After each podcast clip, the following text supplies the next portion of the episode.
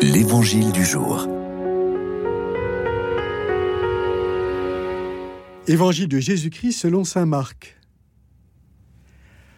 En ce temps-là, quand Jésus enseignait dans le temple, il déclarait Comment les scribes peuvent-ils dire que le Messie est le fils de David? David lui-même a dit Inspiré par l'Esprit Saint, le Seigneur a dit à mon Seigneur Siège à ma droite jusqu'à ce que j'ai placé tes ennemis sous tes pieds. David lui-même le nomme Seigneur. D'où vient alors qu'il est son fils? Et la foule nombreuse l'écoutait avec plaisir.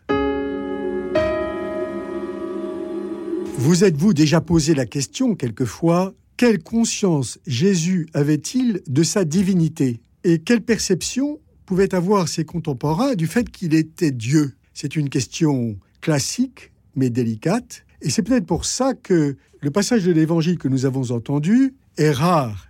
Il ne figure jamais à la liturgie du dimanche. Et il est donc assez ignoré et très étonnant. En effet, dans ce passage, qui est aussi chez les, autres synoptiques, c'est-à-dire chez Luc et Matthieu, Jésus suggère fortement que le Messie ne peut pas être dit fils de David, puisque David lui-même l'appelle Seigneur. Alors c'est évidemment une façon de, prendre, disons, directement le fait que les psaumes sont attribués à David.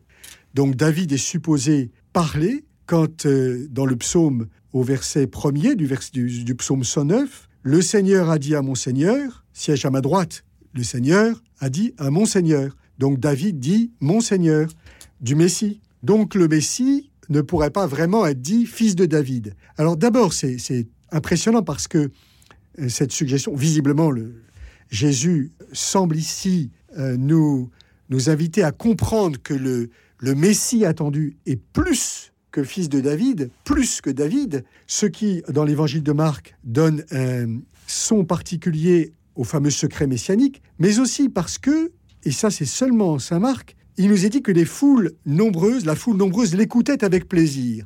Autrement dit, euh, cela suggère la réponse à la question que je posais en commençant, que Jésus, dans sa conscience humaine, percevait qu'il était fils de Dieu au-delà des, manières euh, métaphoriques d'employer l'expression, de manière métaphysique.